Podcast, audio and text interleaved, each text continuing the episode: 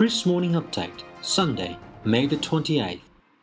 Jared Kushner, President Donald Trump's son in law and senior advisor, considered setting up a secret communications line with Russia during presidential transition to discuss the country's military operations in Syria and other issues, according to a person familiar with the matter. The idea was broached in the meeting that Kushner had last December with Russian ambassador to the U.S. Sergei Kislyak this person said such a line would have allowed Kushner to communicate securely with a Russian military official, but it was never set up, the person said. A secure communications line like this one considered could have been made it more difficult for the US intelligence agencies to intercept and listen to any conversations. The Russian ambassador was under routine surveillance at the time by American authorities.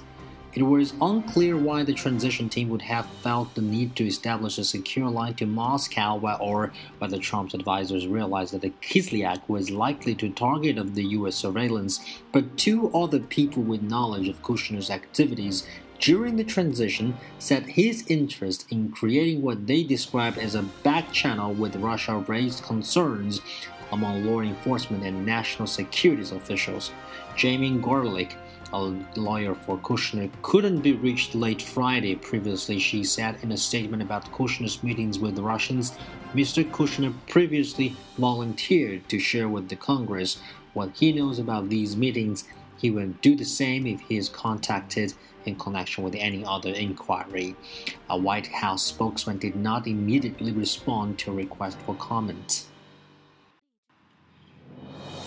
Zbigniew Brzezinski, the national security advisor to President Jimmy Carter, who helped broker the Camp David peace accords between Israel and Egypt, worked to normalize the relations with China and launched controversial efforts by the US to arm Islamic fighters battling the Soviet Union in Afghanistan, has died. He was 89 years old. His death was announced on social media Friday night by his daughter, MSNBC host Mika Brzezinski.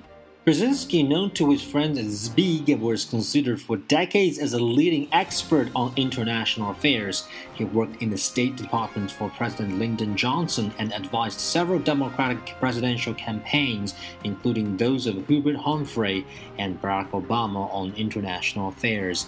His time in the Carter White House was turbulent, with the Iranian hostage crisis the Soviet invasion of Afghanistan, and a Cold War tension between the US and the Soviet Union occupying much of his time.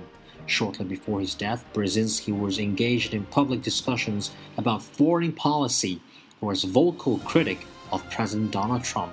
And his last tweet posted on May 4th read, Sophisticated US leadership is the sine qua non of a stable world order. However, we lack the former, while the latter is getting worse. And we turn to the Memorial Day holiday. The Memorial Day is now the new Black Friday, but that doesn't mean it's the best time to buy everything.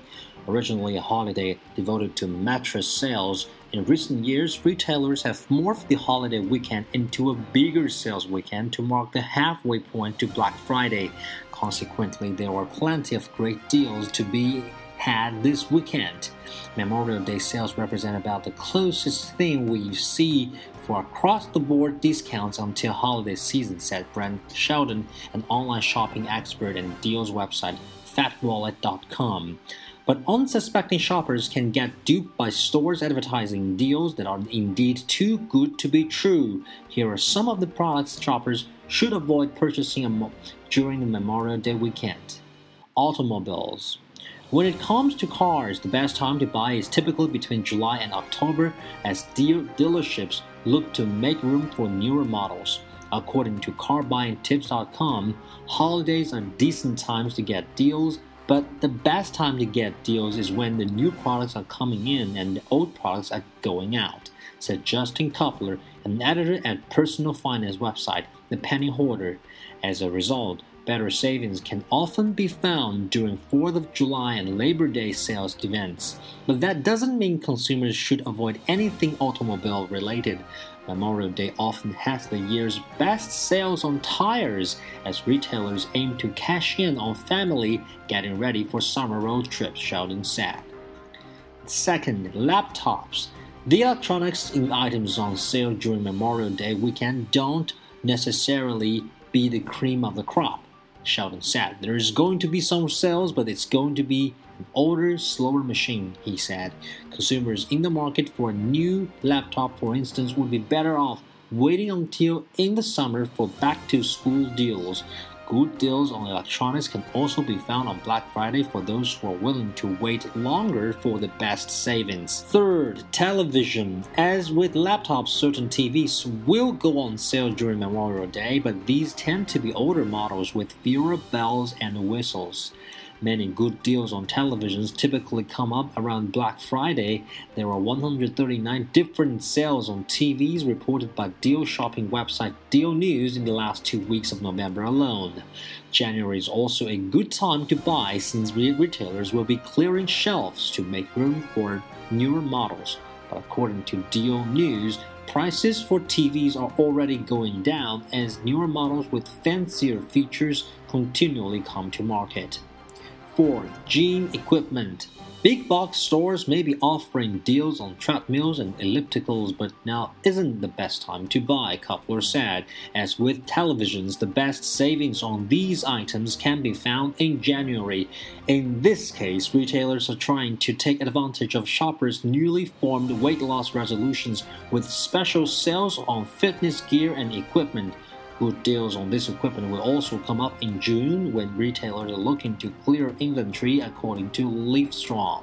The fifth, power tools. Consumers won't have to wait long to get the best deals on power tools. A 2015 survey from FatWallet.com found that Father's Day sales offer the best tool deals.